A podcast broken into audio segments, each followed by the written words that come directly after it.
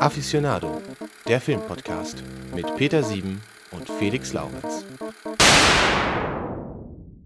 Hallo und herzlich willkommen zur ersten Folge unseres äh, Aficionado Filmpodcasts im Jahr 2024. Und äh, es ist ja noch Mitte Januar, Peter.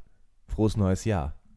Ja, tun wir so, als hätten wir das nicht gerade eben schon gesagt, als wir uns äh, begrüßt haben. Ja. Äh, frohes neues Jahr äh, dir auch und ähm, den Hörerinnen und Hörern. Wir sind ja heute wieder mal äh, sozusagen live in einem Raum. Das kommt ja selten genug vor. Das ist eine schöne Sache. Ja, das stimmt. Also äh, das ist das ist immer schön und ähm, da kann man auch schön hier sein Getränk trinken äh, zum Film. Ne? Du, du bist ja schon ganz fleißig dabei, also Ja. nicht beim Trinken, aber beim Vorbereiten des Genau. Trinkens. Ne? Wir, sind schon, wir sind schon beim Schwenken. Also ich schwenke gerade ordentlich rum, ähm, weil das ist ja unser, unser, unser neues Ritual, dass wir immer, äh, sieht ganz merkwürdig aus, wie, wie wir hier so schwenken, ist ja das neue Ritual, dass wir, dass wir immer ein Getränk äh, passend zum Film ähm, uns einverleiben. Und das ist äh, heute der äh, Cognac. Ja, ein wunderbarer Cognac. Du hast ihn extra besorgt hier für die Aufnahme. Also vielen Dank Ja, an der ja, Stelle ja. nochmal. Ich denke, wir sollten jetzt mal anstoßen mit dem Cognac und mal probieren. Ist schon genug geschwenkt. Ja, ich denke schon. Wir haben ja schon vorhin in deiner Küche geschwenkt und jetzt äh, hier auch nochmal so. Ich Zum bin Wohle. Sehr gespannt, sehr gespannt. Mm, Das kann man machen. Das kann man wirklich machen. Das ist gar, gar nicht so schlecht. Da muss ich ja sagen, hat der, Ja. der Cognac aber auch ein, ein zu, zu Unrecht so einen komischen Ruf, weil Ja. ich, ich kam mir komisch vor, den zu kaufen, dann stehst du vor dem Regal und dann sind da, ist da so Maria Kron und so, dann denkst du, ei, ei, ei, ei, ei, nicht, dass mich einer beobachtet, wie ich hier Was sowas die kaufe. Leute von dir denken. Wirklich. Aber eigentlich ist es ja, ähm, ich habe auch gelesen, der ist tatsächlich, wird das nächste Innengetränk nach, nach Gin und Whisky und ich, Ja. also ich würde ihm eine Chance Ja, ich, ich, bin, ich bin dabei, wenn es ein, äh, wenn's ein Trend wird. Bin ich, bin ich sofort Eine schöne dabei. Farbe auch und dieses Schwenken macht ja auch Ja. irgendwie Freude. Ja, und es ist ein angenehmer, voller Geschmack. Ne? Ja. Es ist wirklich ein gutes, gutes Getränk. Wunderbar. Und äh, ein Getränk, das äh, sehr prominent immer wieder in dem Film äh, aufgegriffen wird, über den wir heute reden. Und wir wollen ja nicht äh, äh, zu viel Suspense hier bringen. Ne? ähm, es geht um den Film Das Fenster äh, zum Hof. Oder Rear Window heißt er im Englischen aus dem Jahr 1954. So ist es von, äh, ja, Hitchcock. Deswegen hast du Suspense gesagt. Genau, natürlich, ja. Und ähm, wir wollen uns ja auch bemühen, das jetzt mal so filmhistorisch ein bisschen einzuordnen. Nicht, dass ich von dir äh, hier Ärger bekomme, dass ich zu viele Ausführungen mache, aber ein bisschen was müssen wir schon darüber sagen, wo wir uns hier befinden. Ja, du hast ja schon wieder so ein ganzes Buch voller Not. Es ist wirklich lächerlich. Du hast du, sogar mit, mit so einem Büroklemmerchen, hast du ja seitenweise Ja. äh, das Ich habe es zusammengetackert. vorher auch gepresst, wie früher die Blätter im Es ist so streberhaft. Also ich habe, naja, gut, erzähl mal. Naja, ähm, genau, also wir befinden uns ja hier in dieser, in der goldenen Ära von Hollywood, äh, wie das so genannt wird. Und ich glaube, ich habe jetzt nicht nachgeguckt, aber ich glaube, wir waren erst einmal in dieser Ära und zwar mit dem Film Citizen Kane von 1941. Nee, ähm, Spartacus. Spartacus auch. Ja, natürlich, Spartacus, du hast vollkommen recht. Ja, das stimmt. Ist so das Ende der goldenen Ja, Ära, muss man sagen. Genau, Spartacus befindet sich am Ende und dieser Film ist ja mit noch auf dem Höhepunkt, würde ich sagen. Ne? Also ähm, wir haben äh, wir haben eine Ära, die ich glaube so spätestens 1930 beginnt, wahrscheinlich in den 20er Jahren, die dann von ja so einem Oligopol von Filmstudios dominiert wird. Ähm, das sind auch einige Namen, die man heutzutage noch kennt, weil die immer noch prominent sind. Also MGM, gut, ist ja vor einigen Jahren pleite gegangen und von Amazon, glaube ich, übernommen worden. RKO, äh, die wir kennen, die haben den Citizen Kane produziert unter anderem. 20th Century Fox, gehört, glaube ich, mittlerweile zu Disney. Kann sein. Äh, Warner Brothers, die gibt es ja auch immer noch, und Paramount Pictures. Und das sind so die großen Studios, die so den Markt so ein bisschen unter sich äh, aufgeteilt haben. Ähm, und dann gab es noch drei kleinere Studios, von denen man zwei immer noch kennt, nämlich Universal, Columbia und United Artists. Und was ist so ein bisschen das, das Ding an dieser, äh, an dieser Ära, muss man sich auch fragen. Warum wird das goldene Ära genannt oder warum wird es das, die Studio-Ära genannt oder das Studiosystem? Das lag halt einfach daran, dass diese Studios sehr den Markt unter sich aufgeteilt haben und ähm, die hatten wirklich die komplette Wertschöpfungskette in der Hand. Ja. Heute produzieren die ihre Filme und dann gehen in den Verleih und so weiter. Aber es war tatsächlich so, dass äh, die Schauspieler auch unter Exklusivvertrag waren meistens, die bekannten Schauspieler, und damit nur für ein Studio arbeiten konnten. Gleiches galt auch für die Regisseure. Und ähm, die hatten auch ihre eigenen Kinos. Also die konnten quasi exklusiv in ihren Kinos dann auch die Filme bespielen. Und ähm, das hat ihnen natürlich eine sehr große Macht darüber gegeben, ähm, ja, wie die Filme auch dann äh, in die Kinos kommen letztlich. Und da gab es einige äh, üble Praktiken, die dann, äh, ich habe das mal nachgeguckt, 1948 verboten wurden. Da gab es ein Antimonopolurteil vom obersten Gerichtshof, äh, Paramount Pictures gegen die Vereinigten Staaten. Und da sind einige Praktiken verboten worden. Also das äh, sagte mir vorher auch noch nichts. Und zwar gab es zum Beispiel äh, das sogenannte Blockbooking. Da wurden die äh, Kinos gezwungen, irgendwie mehrere Filme im Paket zu kaufen. Also dann gab es die A-Filme und äh, die Studios wurden quasi, äh, die, die, die Kinos wurden gezwungen, die B-Movies mitzukaufen, weil sonst die A-Movies nicht bekommen hätten. Und äh, das hat natürlich dafür gesorgt, dass die Studios unendlich viele Filme quasi jedes Jahr einfach in die Kinos abgeben konnten. Und diese Praxis ist damit ja verboten worden. Und die äh, Studios wurden gezwungen, ihre Kinoketten zu verkaufen. Und bei Paramount zum Beispiel habe ich mal rausgesucht, da geht es tatsächlich um 1500 Kinos, die sie abstoßen mussten, weil sie sich dann aufsplitten mussten. Ach, krass, aber dann schon die Zahl 1000, dass sie 1500 Kinos Ja. hatten überhaupt. Ne? Das ist Wahnsinn, ja ne? Genau. schon, schon irre. Genau, und damit ist dieses Studiosystem geendet, langsam, ne? 1948 und dann so ein bisschen äh, ausgeflattert und so. Und, äh, Wobei man kann ja, also wenn ich das äh, ergänzen darf, Ja. äh, äh, künstlerisch ist es ja dann erst später gewissermaßen ausgeflattert. Also ich meine, wenn man jetzt so, wir haben ja auch schon mal, schon mal über, über New Hollywood gesprochen, wo es dann den Autorenfilm gibt oder so, diese Ära der, der Filmemacher oder so, äh, die diese Zeit dann eben irgendwie auch ablöst. Ne? Das heißt, diese, diese äh, Techniken oder dieser Werkzeugkasten der, der Studios, der, der geht ja noch bis in die 60er Jahre äh, gut rein. Ne? Genau, also viele dieser Stars aus dieser Ära, ähm, die, man, die man kennt, die auch gleich Erwähnung fänden würden, weil ein, ein ganz großer Star, der über viele Jahre aktiv war, auch in dem Film mitgespielt hat. Nur zwei, ne? Ja, gut, äh, Grace Kelly, um jetzt mal den Namen zu nennen, war ja nur irgendwie nur fünf Jahre aktiv als Schauspielerin am Ende. Ja, aber sie, sie, Sie ja ist immer eine sehr prägende Figur auf jeden Fall. Aber, Aber klar, James Stewart ist äh, definitiv ähm, Genau, jemand, der da irgendwie über Jahrzehnte eine sehr, sehr große Rolle gespielt hat. Ja, genau, und äh, das ist so ein bisschen der Ausgangspunkt dafür, äh, für diesen Film. Also äh, diese, diese, diese Monopolpraxis wurde schon so ein bisschen verboten, aber äh, natürlich, äh, genau, Stars wie äh, James Stewart, der in das Fenster zum Hof mitspielt, die sind weiterhin noch aktiv. John Wayne wäre sicherlich zu nennen, Cary Grant und so weiter, ne? viele Namen, die man ja kennt, Audrey Hepburn, äh, solche Leute, die, die spielen halt immer noch eine große Rolle, wo es wie, wie, alt, wie alt ist äh, James Stewart in dem Film eigentlich? Der ist ja schon so graumeliert. Ja, das ist halt, da, da, darüber muss man auch nochmal reden, dass es ja irgendwie eine total übliche Praxis ist in dieser Zeit oder noch mehr in den 60ern, dass man schon ziemlich alte Schauspieler mit sehr jungen Schauspielerinnen Ja, zusammen ne, einen das ist Film ja schon augenfällig. und tut, als wären die gleich alt. Ja. Oder das gar nicht so thematisiert wird. Ich habe das, Ja. also ganz schlimm ist mir das mal aufgefallen, ähm, als ich vor ein paar Jahren gesehen habe, der Mann, der Liberty Valance erschoss. Mhm.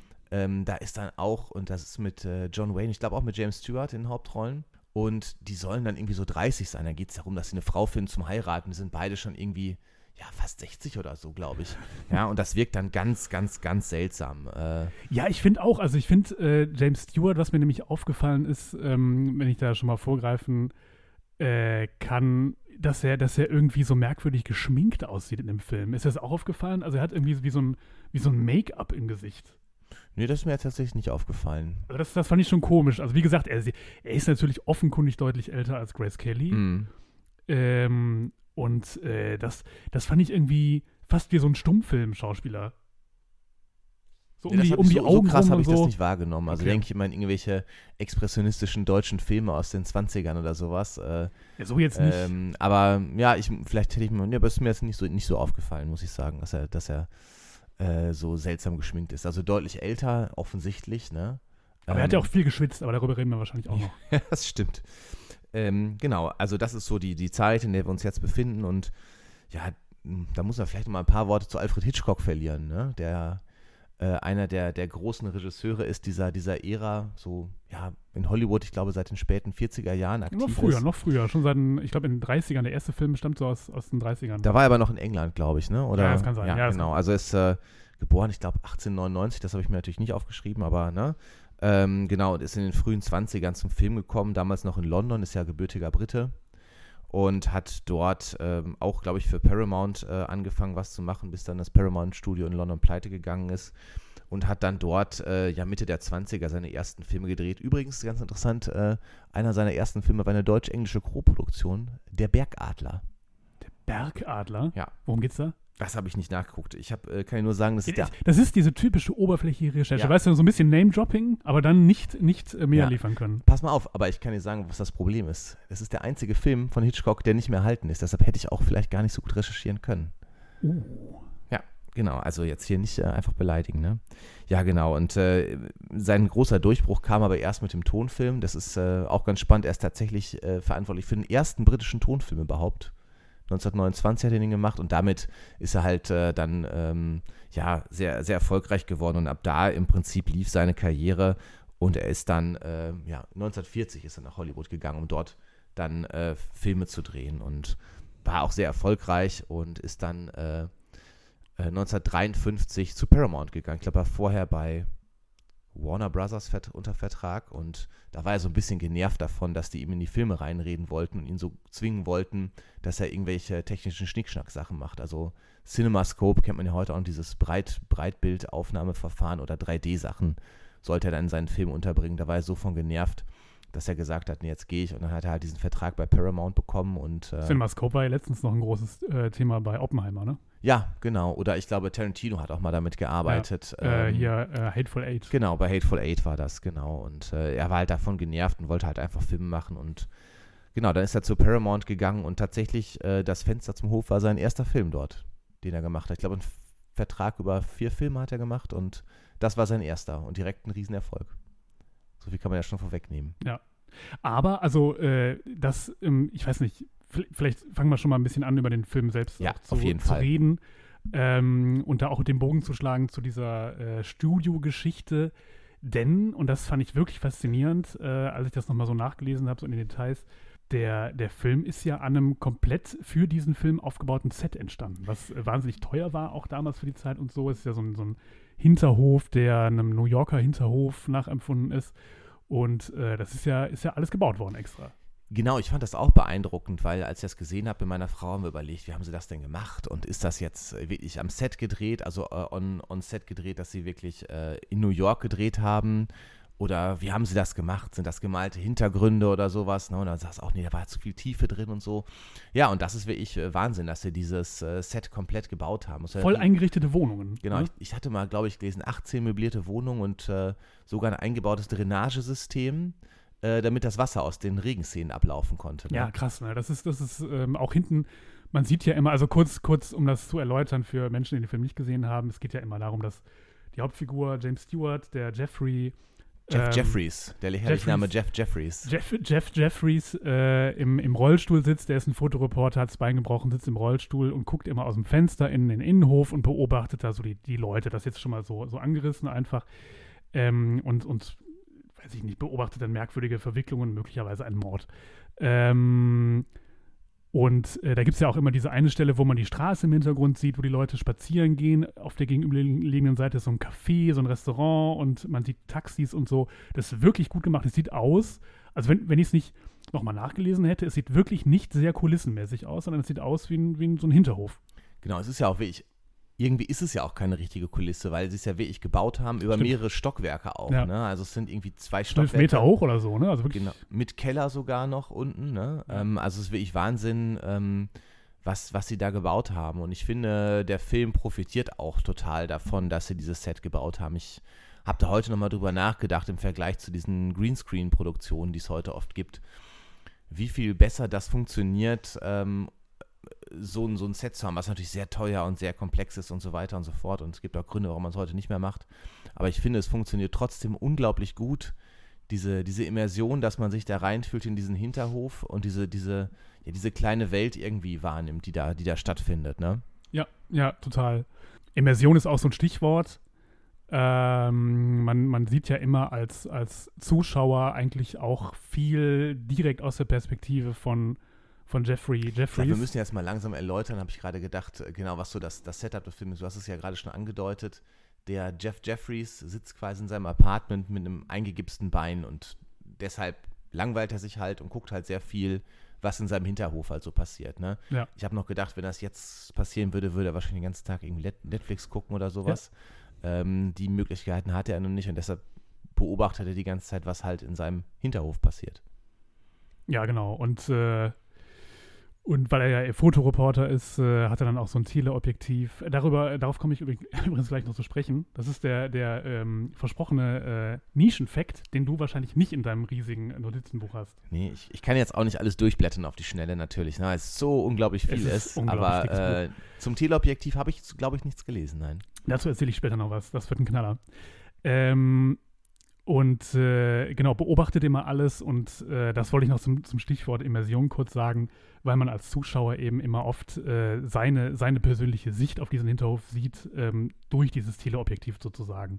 Und irgendwann kommt ihm da was verdächtig vor. Er beobachtet verschiedene Figuren, die da gegenüber wohnen. Den gibt er auch so Spitznamen sozusagen. Da ist irgendwie die, die Tänzerin, die nennt er, wie nennt er die? Die, äh, Das weiß ich auch nicht mehr. Das einsame Herz habe ich noch im Kopf behalten. Genau, ne? die Tänzerin, das ist halt so eine junge Frau, die, die beglotzt er da immer auf, auf unangenehme Weise. Dann gibt es das einsame Herz, so eine, so eine Frau im Erdgeschoss, die da alleine wohnt. Ähm, und äh, dann gibt es eben noch so ein, so ein Paar, bei denen die, die, die, die Frau offenkundig irgendwie krank ist und im Be bettlägerig ist. Und dann glaubt er, einen, einen Mord oder die Folgen eines, eines Mords beobachtet zu haben. Darum, darum geht es dann. Das ist die Ausgangslage vom Film sozusagen.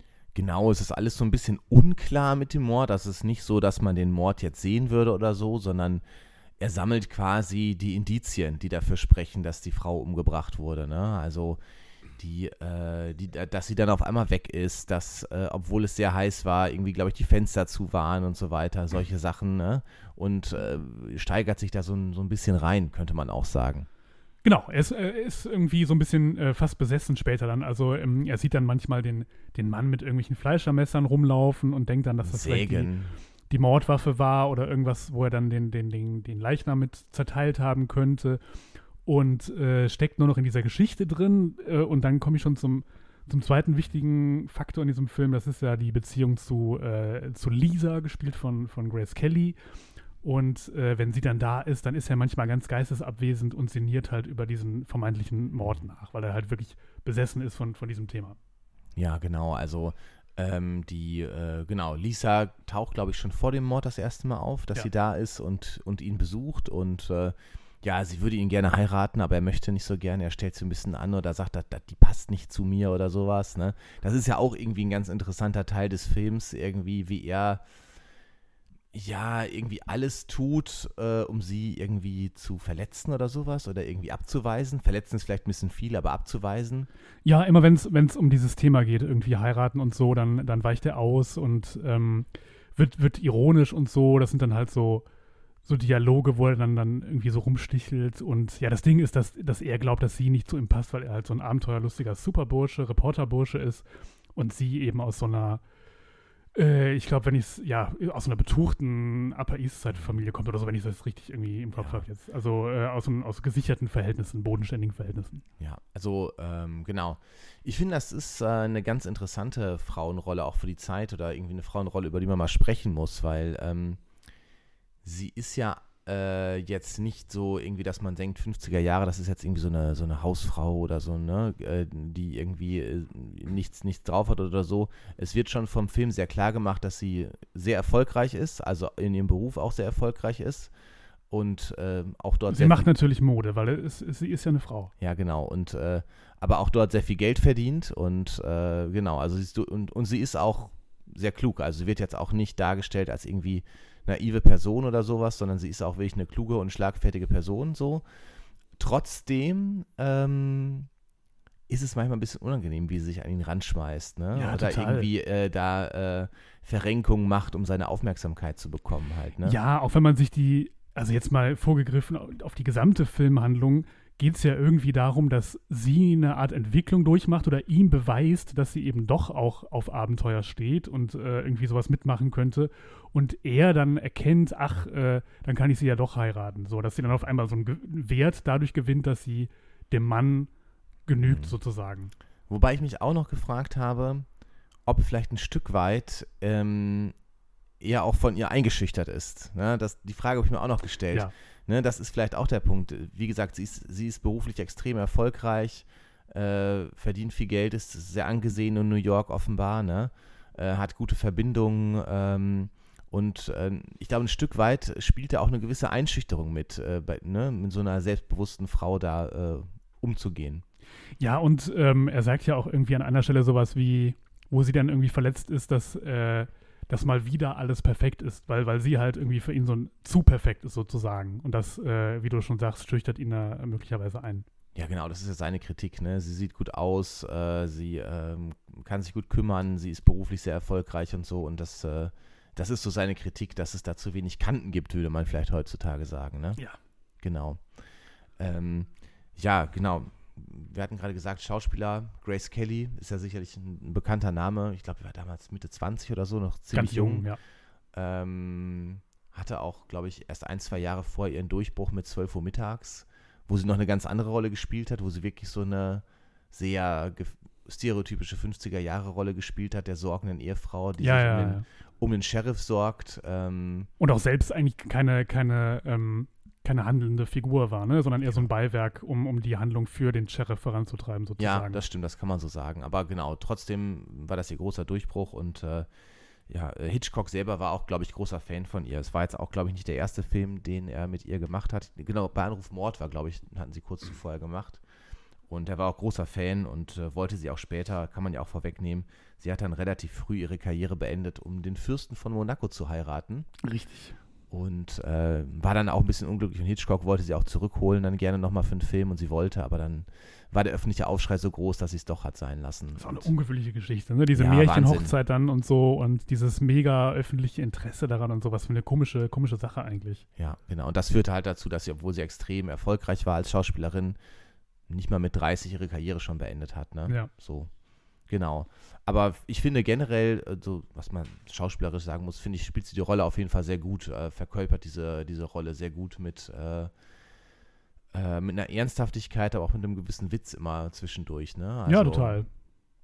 Genau, und äh, ja, Jimmy Stewart, haben wir schon gesagt, einer so der Schauspieler dieser, dieser Ära, so seit den 30er Jahren eigentlich schon, ne? Ja. ähm, der in ganz vielen großen Filmen dieser Zeit äh, mitgespielt hat, ähm, äh, Oscar-Preisträger war und, das fand ich ganz interessant, äh, aber auch ähm, im Zweiten Weltkrieg äh, Bomberpilot war. Vielleicht auch so eine Parallele dazu. Die Rolle äh, war ja auch zumindest in einer Crew, Fliegercrew im Zweiten Weltkrieg, ne, der Jeff Jeffries. Ja. Und der Jimmy Stewart war auch halt Bomberpilot und ähm, war dort wohl sogar tatsächlich sehr hoch dekoriert, war dann Reserveoffizier nach dem Zweiten Weltkrieg und ähm, das fand ich ganz interessant, hat den, den höchsten Rang bekleidet, den jemals ein Hollywood-Schauspieler hatte, denn er war Brigadegeneral sogar tatsächlich am Ende. Oha. Ja, also Kriegsheld Jimmy Stewart, genau, und sonst immer jemand, der so auf diese ja, ein bisschen schlachsige Rollen abonniert war, kann man vielleicht sagen. Ja, aber ne? ist er hier ja auch. Also ich finde, ich Ja. finde, dass sein, das Fenster zum Hof auch wieder der, der typische äh, Jimmy ist. Irgendwie ein bisschen lustig hier und da mal ein bisschen tollpatschig, äh, immer ein bisschen schlagfertig, aber smart, äh, so halt. Genau, er ist halt nicht so die Rolle der so coole Typ oder sowas, sondern er ist halt jemand, der ist so ein bisschen, ja, clumsy würde man vielleicht sagen, so ein bisschen, ne? Ähm, schusselig auch mal hier und da, nicht super organisiert und so und genau, das, das ist die Rolle halt letztlich. Ja, ähm, genau, du hast ja schon einiges gesagt ähm, zum, zum Film selber. Ich fand äh, wirklich faszinierend an dem Film, wie ich dieses Leben in diesem Hinterhof, ne? wie die Leute dort leben und wie das dargestellt wird und ähm, wie man auch äh, in der Rolle dieses Jeff Jeffries ist, weil man ja wirklich ähm, immer nur wahrnimmt, was er wahrnimmt und sich dann ganz viele Fragen stellt, was da gerade passiert ist und das ja auch vom Film bewusst offen gelassen wird. Ne? Also man kennt das ja auch von sich selber manchmal. Also ich finde ich find dieses Motiv grundsätzlich super, super interessant. Man macht das ja manchmal selber auch. Also es gibt zum Beispiel hier am, am S-Bahnhof, da steht man so ein bisschen erhöht und guckt auf so eine Häuserreihe und dann kann man genauso wie bei das Fenster zum Hof ähm, alle Fenster sehen und das finde ich total faszinierend, dass man dann als dass man dann als eine Person quasi parallel das Leben von ganz vielen verschiedenen äh, anderen Menschen sehen kann, ohne dass sie, dass sie voneinander wissen, sozusagen. Und das Mhm. ist ja genau das, was, was in dem Film auch passiert. Und ähm, das allein ist schon mega spannend. Es wird ja auch so, eine, so, so ein bisschen so eine juristische Ader bedient vom Zuschauer auch. Genau, und das wird ja auch im Film immer wieder thematisiert, dass er da so ein bisschen als ja, Spanner oder wie auch immer man das nennen will, da, da un unterwegs ist mit seinem, äh, das wurde irgendwann mobiles Schlüsselloch genannt, seine Kamera, ne? Von Mhm. der Haushälterin, die so eine stereotypische Haushälterin ist, ne? Schlagfertig, aber auch immer so, immer so schlecht zufrieden. Ähm, genau, und das funktioniert, finde ich, extrem gut. Und äh, ähm, diese, diese Einblicke, auch diese Progression zu sehen bei den, bei den Rollen, die man da sieht, bei den Geschichten, die in diesen, in diesen Wohnungen spielen, die so ein Ja. bisschen, bisschen ja auch so sind wie, wie, so, wie so Kaninchenställe irgendwie, ne? Ja, so ja, abgetrennt und so, ne? Genau, und ähm, das, das ist auch schon extrem gut dargestellt. Und irgendwie habe ich noch gedacht, überall geht es ja so ein bisschen um die Liebe als Thema. In allen diesen Wohnungen, ne? Die äh, Balletttänzerin, die irgendwie keine Liebe findet und obwohl sie begehrt wird von vielen Männern, ne? Das einsame Herz, das, die Frau, die da alleine ist. Äh, natürlich auch die Szene mit dem mutmaßlichen Mord, mit dem Torwald, so heißt der Mörder. ist natürlich auch eine unglückliche Liebe. Man sieht ja auch vorher Szenen in diesem Apartment, wie sie sich streiten auch und wie sie auch gemein, irgendwie gemein zu ihm ist, ne? so habe ich das zumindest interpretiert. Ne?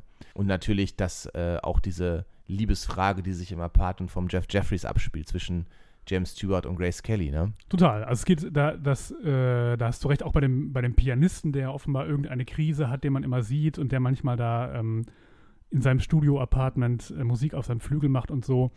Ähm, es sind auf jeden Fall eigentlich ausnahmslos Leute, die jetzt nicht glücklich sind. Ne? Also von denen ist keiner, keiner happy. Ja, das stimmt, ist auch ein guter Punkt. Genau, niemand äh, lebt jetzt ein glückliches, zufriedenes Leben. Ne? Jeder sucht irgendwas oder jedem fehlt irgendwas. Wenn überhaupt dann noch die, dieses Pärchen, was da immer auf dem Balkon schläft, weil es so heiß ist und äh, diesen, diesen Hund immer im, im Korb runterlässt. Also weiß ich nicht.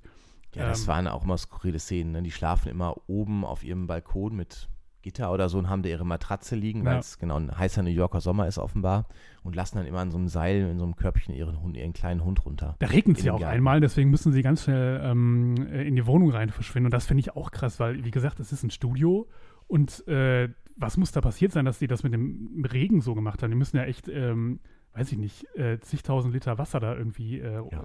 runtergegossen haben. Genau, wie gesagt, es gab auch extra dieses Drainagesystem auf dem Set, damit das irgendwie ablaufen konnte. Das ist schon, ähm, ja, äh, wirklich extrem gut gemacht. Ja, äh, genau, was, was, was, was kann man noch sagen zu dem Film selber? Ähm, ich finde, der, der, der, ist der, ist der Jeff Jeffries für dich ein sympathischer Charakter? Jein, würde ich sagen. Also ich meine, wie gesagt, er ist ein klassischer Jimmy Stewart und ein klassischer Jimmy Stewart ist immer irgendwie sympathisch.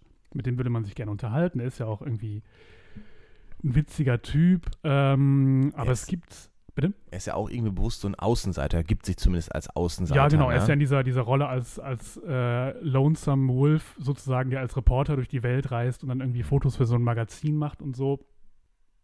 Es ist sch- schwer zu sagen. Also diese Sache mit dem Voyeurismus ist ja auch so, dass er zuschaut, aber nie, nie irgendwie eingreift. Und es gab also ein paar Stellen im Film, wo er ja durchaus auch hätte eingreifen können. Äh, zum Beispiel auch, wo ich das ist meines Erachtens fast eine Logik, äh, Logikloch. Ich weiß nicht, wie du, wie du das siehst, aber es gibt ja dann im Verlauf des Films diese Stelle, in der äh, Grace Kelly rüber in die Mörderwohnung geht, um da irgendwas zu, zu suchen, den Schmuck von der Frau oder so, also äh, irgendein Indiz zu suchen, dass, dass, die, dass die Frau ermordet wurde, während der Mann äh, vorher weggelockt wurde. Und dann kommt der Mann zurück und greift Grace Kelly an. Und er ist ja auf der anderen Seite, beobachtet das alles, also ganz furchtbare Situation. Er beobachtet, wie seine, seine ähm, Freundin da irgendwie angegangen wird von diesem Typen.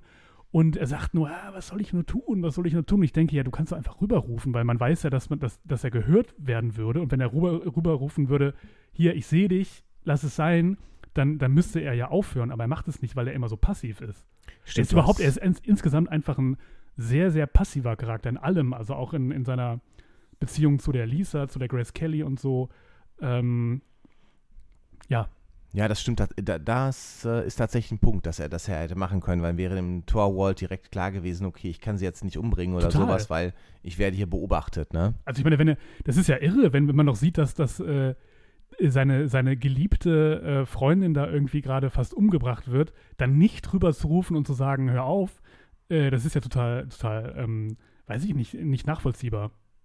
Das stimmt, das macht wenig, wenig Sinn, hast du schon recht. Ja, äh, genau, der hat ja auch einen Kumpel, äh, der ist Kommissar bei der Polizei, ne? Und das fand ich ganz interessant, auch wieder Thema Übersetzung. Der äh, ist offenbar Detective und äh, im Deutschen ist er dann Detektiv. okay. Ne? Wobei es wird schon klar, dass er bei der Polizei ist, aber erst nach, nach so ein paar Momenten. Ne? Zuerst denkt man auch, dass es, also ich habe zuerst gedacht, es geht um so einen Privatschnüffler. Aber auch wegen der Übersetzung. Wenn sie gesagt hätten, der ist Detective, dann hättest Klar. du wahrscheinlich direkt gedacht, ah, okay, er ist bei der Polizei. ja, ne? das stimmt. Ja. Also das fand ich Gut, dass sie nicht irgendwie Wachtmeister draus gemacht haben. Der so. Wachtmeister, ja. Ja, ja, es ist ja immer ganz interessant, diese Übersetzung aus den 50ern oder 60ern. Ich weiß, habe auch noch im Ohr, wie Clint Eastwood sagt, Arizona. Ja.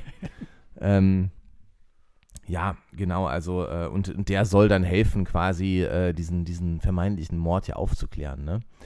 Und ähm, ja, fand ich auch ganz interessant, diese Rolle, weil der ist dann so ein bisschen faul oder macht nicht genug oder so und dann kommt einem als Zuschauer schon manchmal, da kam mir zumindest der Gedanke, so, ah, steckt der mit dem Torwart vielleicht doch unter einer Decke oder sowas. Lustig, das ne? habe ich auch gedacht. Ja, Ja. genau. Also dann äh, war das vielleicht doch so äh, angedacht vom Film. Aber bei mir kam halt dieser Gedanke auf, so, weil er sich dann immer so teilweise ein bisschen nebulös äußerte Voll. und sowas, ne? Ja. Genau. Ich glaube auch, dass das angedacht war, weil, äh, weil er ist einfach eine merkwürdige Figur, finde ich. Wie er da so, weiß ich nicht, da gibt es ja auch diesen kleinen Disput, wo sie dann, und da kommen wir jetzt auch zum Cognac, also das ist ja auch der Grund, warum wir jetzt überhaupt Cognac haben, weil die saufen eigentlich nichts anderes als Cognac. Manchmal gibt es einen Kaffee und einmal gibt es, glaube ich, Shampoos oder so. Aber ansonsten ist Cognac das, ähm, das Getränk der Wahl. Ähm, und äh, dann ist er dann eben da zu Besuch. Grace Kelly ist auch gerade da. Und dann schwenken sie, also diese Szene ist total verrückt, wie sie zu dritt dann da in diesem Raum sind. Alle schwenken irgendwie den, den Cognac im Uhrzeigersinn, um ihn anzuwärmen, äh, wie es heißt. Und da gibt es eben so einen so Disput zwischen den dreien, weil der, der ähm, Detective eben nicht an diese Mordgeschichte glaubt und äh, sich einfach merkwürdig verhält und so, so verdächtig verhält. Und das, da habe ich auch irgendwie gedacht, ähm, will er jetzt ablenken von dieser Geschichte oder so. So in die ähnliche Richtung habe ich auch überlegt. Mhm.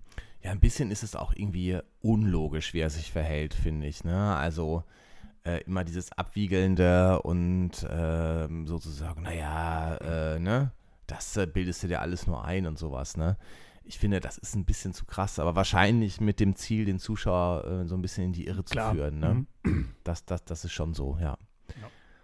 Ähm, genau, und ähm, Wie findest du denn, jetzt muss ich ja die, die äh, Gegenfrage stellen, wie findest du denn, dass der Jeff Jeffries ein sympathischer Charakter ist? Nee.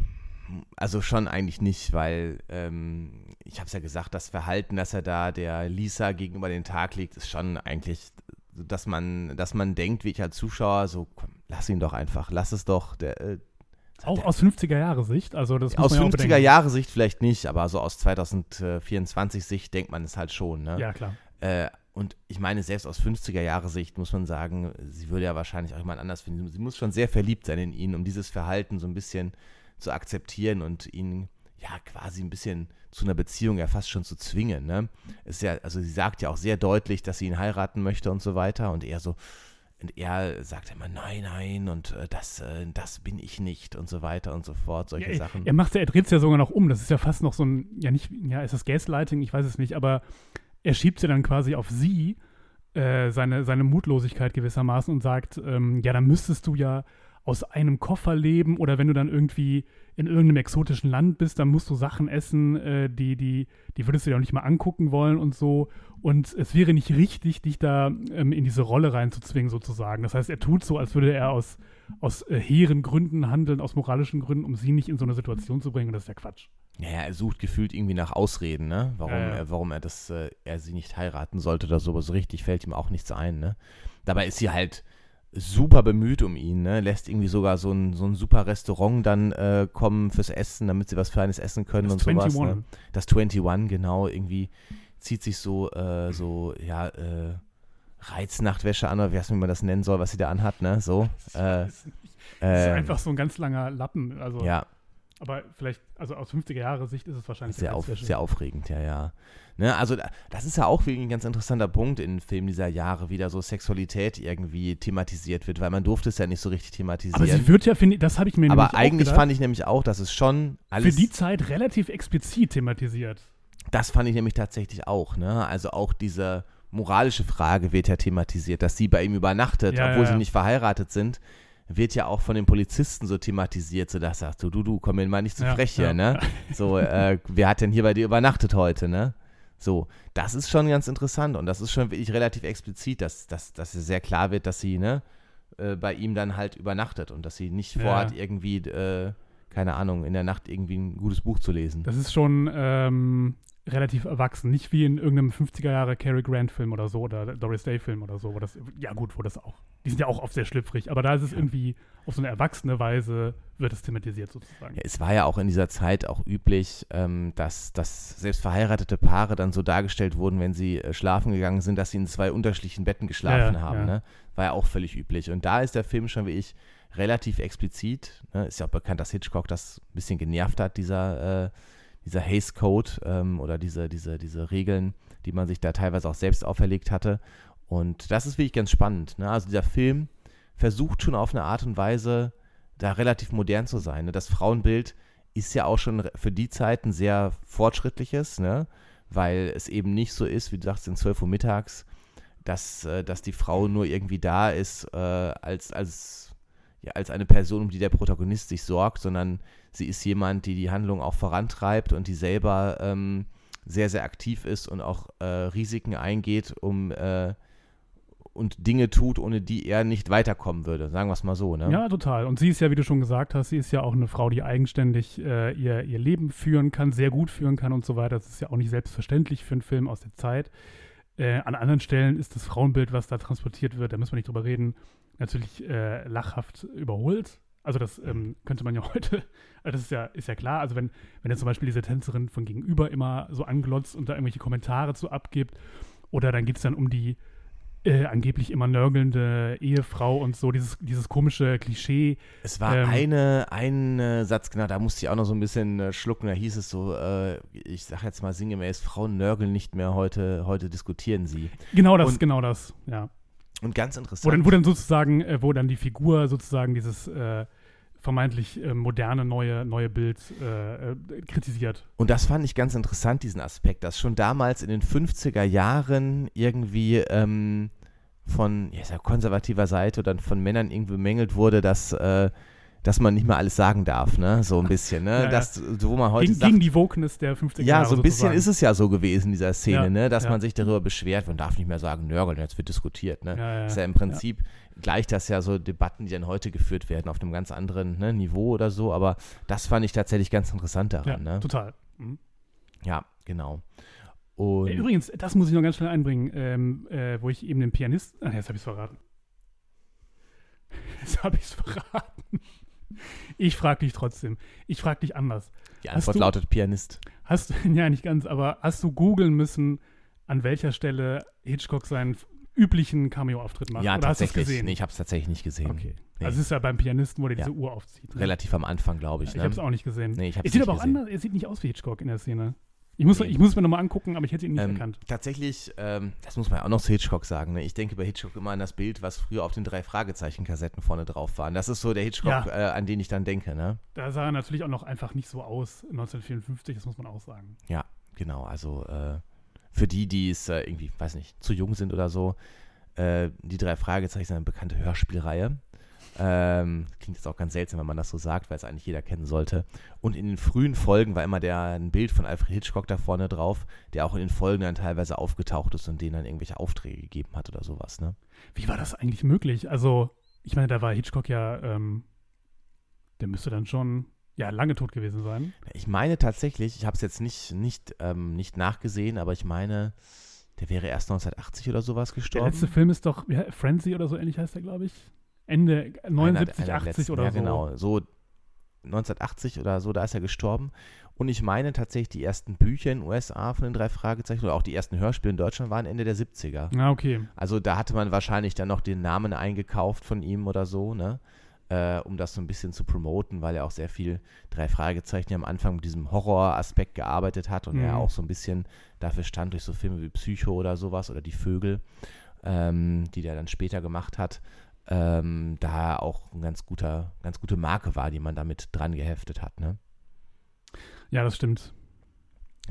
Und wir haben ja, wir haben ja noch, äh, wir müssen auch noch über einen, einen Hitchcock-Begriff reden und auch im Kontext dieses Films über einen Hitchcock-Begriff reden, und zwar den, den MacGuffin. Der McMuffin, den man zum Frühstück bei. Ähm, Hast du jemals einen gegessen eigentlich? ja, habe ich gemacht. Wirklich? Ja, ja, Wie schmecken die? Ich habe nie einen gegessen. Ich habe einen gegessen und ich habe da gute Erinnerungen komischerweise dran, weil ähm, das war auf so einem äh, Sportaustausch, äh, wo wir nach Frankreich gefahren sind. ich bin jetzt überrascht, dass du auf einem Sportaustausch warst. Musstet ihr da Was soll teilnehmen? das denn heißen? Ähm, ja, das war so, nee, das war so, ähm, ich bin ja Sportler, also, also semi-professioneller Entschuldigung. Ja, es ist äh, äh, Tischtennisspieler gewesen. Ja, ah, okay. mhm. Und äh, da waren wir in Frankreich und ähm, haben da so ein Turnier ähm, verloren. Und da gab es dann äh, nach der Busfahrt morgens beim, äh, bei diesem Dings äh, so ein McMuffin. Und ah, äh, okay. weil da war ich ja noch so ein Bub, ne? Da habe ich so gesagt, äh, lecker, lecker. Und das hat mir dann schon geschmeckt. Nee, ich habe nie einen gegessen. Ich habe in der Werbung den McMuffin oft gesehen, aber Ist, ich habe ihn nie komisch. gegessen. Also würde ich jetzt auch nicht mehr essen, ist wahrscheinlich auch Quatsch. Ähm, aber eigentlich meinten wir auch nicht den McMuffin. Wobei er sich auch zum McGuffin. Unter Umständen vielleicht eignen würde, der McMuffin. Absolut, Könnte absolut, sein, Absolut, ne? absolut. Ja, McGuffin. Erklär mal, also, was, McGuffin. Ja, es ist, so, ein- es ist so ein bisschen schwer, schwer zu erklären. Also Hitchcock hat es ja selber so ein bisschen nebulös erklärt oder so. Äh, Ich fand, er hatte mehrere Definitionen, aber ich fand das Beste war, äh, dass er gesagt hat, der McGuffin ist das, äh, ne, wo der Spion hinterher ist, aber das Publikum interessiert eigentlich nicht, was es ist. Also es ist ein Gegenstand oder eine, ein Objekt, eine Idee, eine Person, kann alles sein, ein Ziel, das die Handlung eines Films vorantreibt und so ein bisschen die Charaktere zusammenbringt oder in Bewegung versetzt. Aber äh, laut Hitchcocks Definition ist der MacGuffin für das Publikum eigentlich nicht interessant. Ja, ne? genau. Der spielt eigentlich keine Rolle, auch für die Handlung nicht unbedingt eine Rolle. Das heißt, äh, mir fallen zwei Beispiele an. Wir haben eben schon über eins kurz äh, geredet, wo wir beide der Meinung waren, Das dass ist ein archetypisches Beispiel. absolut, also der klassische MacGuffin ist der, der ähm, Koffer in äh, Pulp Fiction, der aufgemacht wird und dann strahlt es da so golden heraus. Und wir wissen als Zuschauer überhaupt nicht, was ist da drin. Es ist auch scheißegal, was da drin ist, aber es dreht sich im Grunde genommen um diesen Koffer, ohne dass er eine Rolle spielt. Der ganze Film, genau, ja. Ja. Bei Charade, fällt mir gerade noch ein, ist es die äh, Briefmarke, ich glaube eine blaue Mhm. Mauritius oder so, die auch keine Rolle spielt, der, der aber den Film quasi erst zum Anlaufen bringt.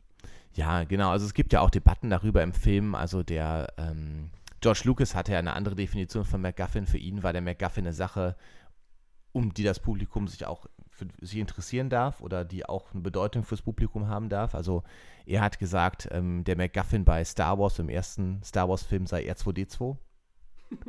Ne, so. Oder es gibt ja auch R2D2? R2D2, weil er die Handlung vorantreibt. Er hat ja die Pläne für den Ja, Todesstern. stimmt. Man könnte auch sagen, die Todessternpläne sind der MacGuffin. Ne? Also im, im Hitchcockschen Sinne wären es wahrscheinlich die Todessternpläne, weil die die Handlung ja vorantreiben, die Charaktere zusammenbringen. Aber im Prinzip ist ja jedem egal. Todessternpläne, wen interessiert das? Ne?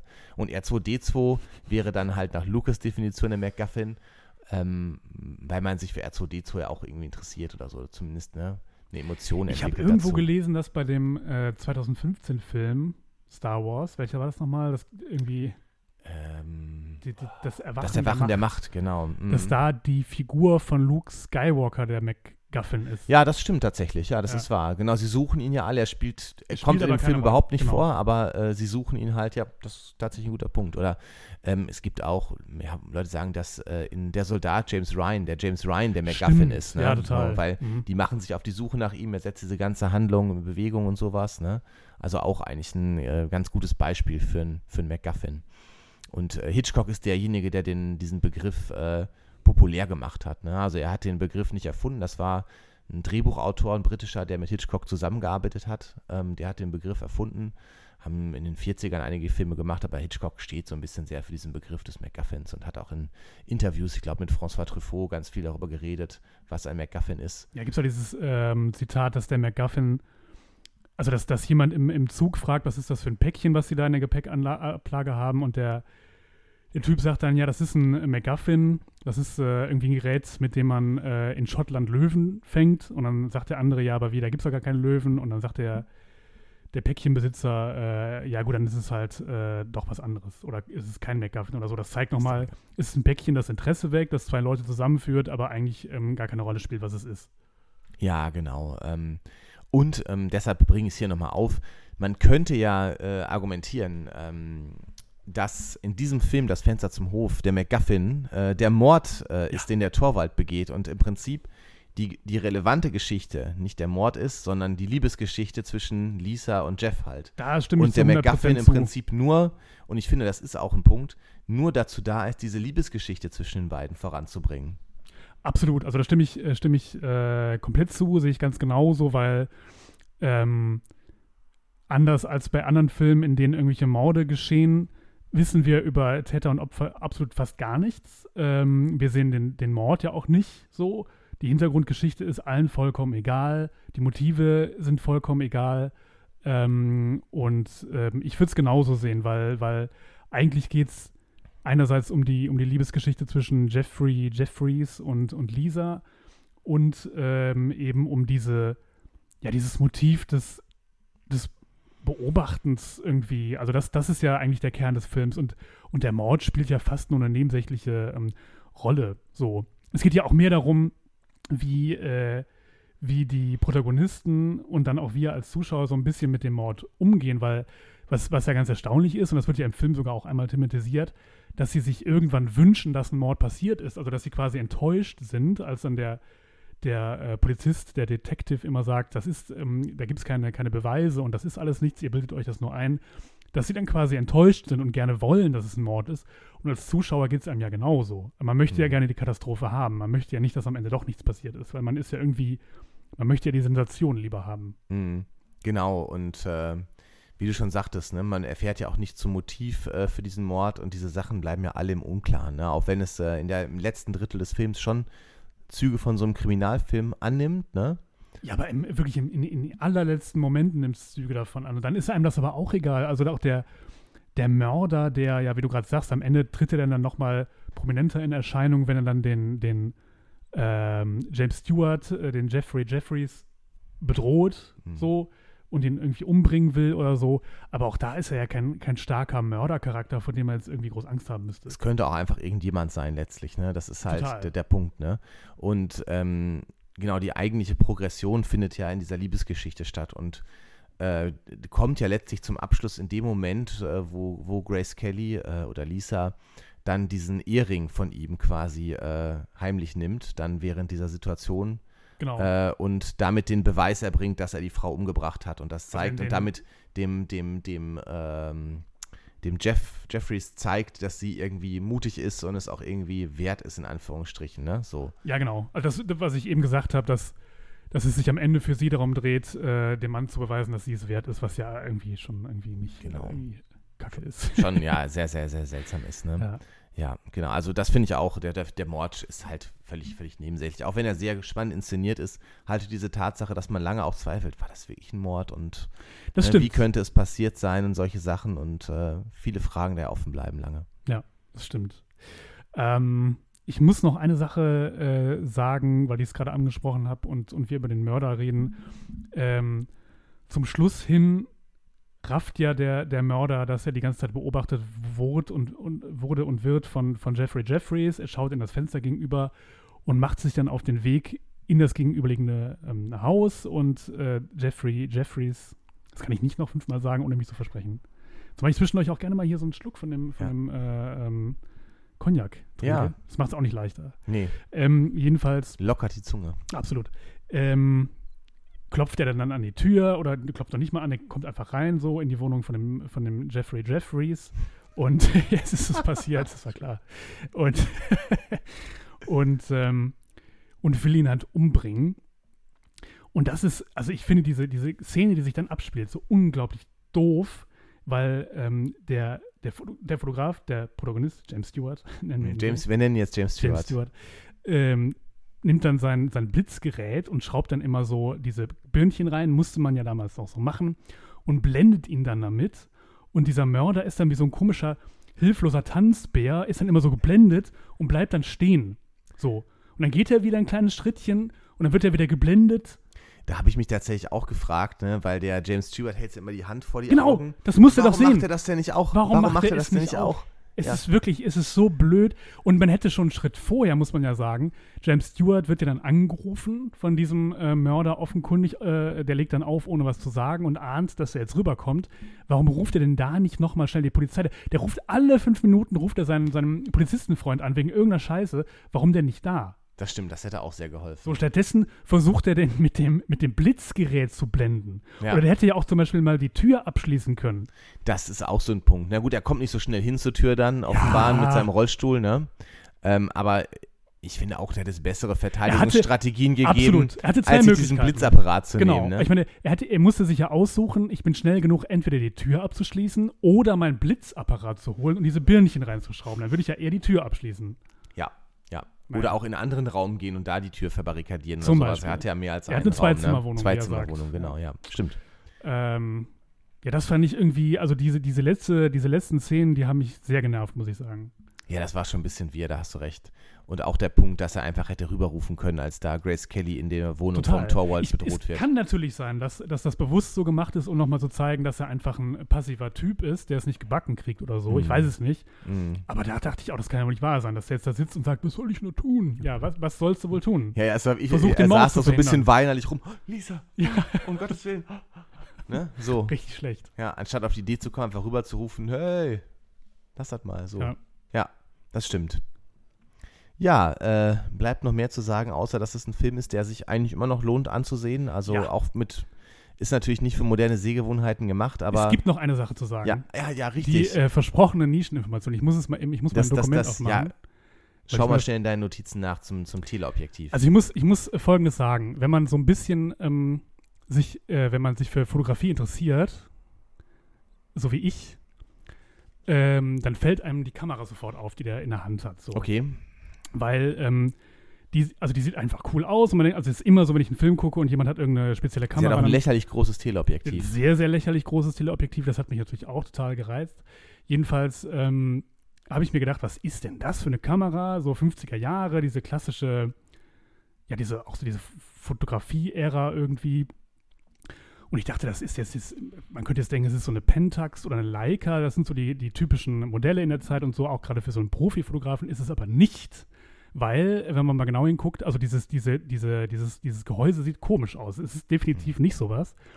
Und ähm, da steht ähm, Dresden drauf, Okay. weil es ist eine, ich, hab's, ich muss das dann googeln. Ähm, ich habe nämlich noch gedacht, wenn ich das jetzt google, Kameramodell, das Fenster zum Hof, finde ich gar nichts. Das war mehr so ein, Hm. ich dachte, ich probiere es mal aus. Und dann ist es aber so, dass ganz viele Leute, also du findest sofort ganz viele Treffer. Ach, das hat sehr interessant, viele Leute ja. interessiert. Und diese Kamera, habe ich dann gelesen, ist tatsächlich ikonisch, auch durch diesen Film Ah. und umgekehrt, weil es ist eine ähm, IHG, ähm, IHG Exacta Varex. So heißt das Modell. Okay. Habe ich mir aufgeschrieben. Das ist äh, ein Produkt aus Dresden. Ein, ein, ein DDR-Produkt quasi, Ah, okay. äh, wo die damals viele Devisen mitgemacht haben mit diesem Ding. Und dann habe ich mir Folgendes noch äh, selber überlegt. Da habe ich quasi eine Transferleistung erbracht. So. Das finde ich erstmal gut. Herzlichen Glückwunsch. Es ist so. Ich habe mir überlegt, war das jetzt Zufall? Also hat er einfach irgendeine Kamera genommen, der Hitchcock, für, für, für diese Szene? Oder war das bewusst Hat er so? vielleicht noch vom Bergadler übrig? das kann sein. Das, das wäre eine, das wäre da gab es ja noch keine DDR. Das wäre die zweite These. Nee, aber gut, die Kamera, also die, die Firma IHG gab es auch schon vorher. Ist von einem Niederländer gegründet wo, wo, worden in Dresden, Mhm. aber ist auch egal. Ähm, jedenfalls, ähm, damals zu der Zeit hatte man oft auch noch Kameras mit so einem, mit so einem Schachtsucher. Kennst du auch, wenn man von oben so reinguckt? Ja, natürlich. ähm, so eine klassische Mittelformatkamera oder sowas. Und da ist aber das Problem, dass dann das Bild auf dem Kopf und oder seitenverkehrt ist. Mhm. So, das heißt, wenn er die jetzt benutzt hätte, und man sieht ja sehr oft seinen subjektiven Blick auf das Geschehen äh, in, dem, in dem Hinterhof, Mhm. dann hätte man ja das Bild umdrehen müssen, sonst wäre es ja irgendwie Ja. nicht realistisch gewesen. Mhm. Und die IHG, warte, wie heißt sie? Exakta Varex, ist eine der, der frühen Kameras serienmäßig, die einen sogenannten Prismensucher hatten. Mhm. Und damit wurde das Bild quasi nicht spiegelverkehrt und auf, auf Ah. der richtigen Seite stehen projizieren. Ich habe mir überlegt, ob das vielleicht irgendwie eine Rolle gespielt haben könnte, dieses Modell zu verwenden, damit man eben ohne rumzutricksen dessen Perspektive zeigen kann. Das kann ich mir tatsächlich vorstellen. ne? Kann Wenn ja man sein. guckt, welcher, welcher Detailreichtum äh, in den Bau des Sets und sowas geflossen ist, dass man auch darüber nachgedacht hat wahrscheinlich. Ich habe selber ne? ausgedacht. Und ja, das, das, Das das finde ich sehr gut. Ich bin sehr stolz auf dich. Ja. Ähm, also kann ich mir aber tatsächlich gut vorstellen, dass es äh, eine bewusste Entscheidung war für diese Kamera, damit man da äh, damit man da nicht irgendwie erklären muss, warum das jetzt verkehrt herum ist oder irgendwie sich anhören muss, dass es keine realistische Darstellung ist. Fand Ja. ich jedenfalls spannend. Also es gibt ganz viele Leute, die googeln dieses Ding und sagen, das ist äh, ein ikonisches Modell, auch wegen des Films. Also es ist offenbar berühmt. Ah, okay, das ist so ein bisschen wie der, ähm, äh, wie der Wagen aus der Reifeprüfung, der äh, Ja. Spider, ne? Der, Ja. ja. Äh, ja, okay, ja, sehr spannend. Das äh, hatte ich tatsächlich nicht in meinem Buch drin. Habe ich gewusst. Sehr gut. Okay, äh, bleibt uns noch was zu sagen außer Tschüss?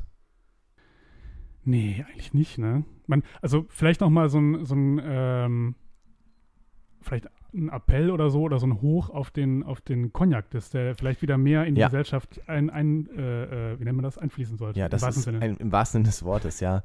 Und weniger als Altherrengetränk irgendwie verschrien sein sollte, weil er Absolut. doch sehr lecker Es ist. ist ein gutes Getränk. Er hat auch Ja. eine schöne Farbe. Also ich bin. Ja. Das Gläschen jetzt auch gleich leer. Du hast eins schon leer. Ich habe ja, ich habe meins, es hat mir so gut geschmeckt, da, da musste Du doch, glaube ich, ist auch für die Gesundheit wahrscheinlich. Ja, nicht, natürlich. Nicht verkehrt. Ja, ja, sehr gut, sehr gut ist das. Mischt noch Dann Kräuter drin oder so. Ja. Okay, an dieser Stelle sagen wir Tschüss und bis zum nächsten Mal. ciao. Ciao.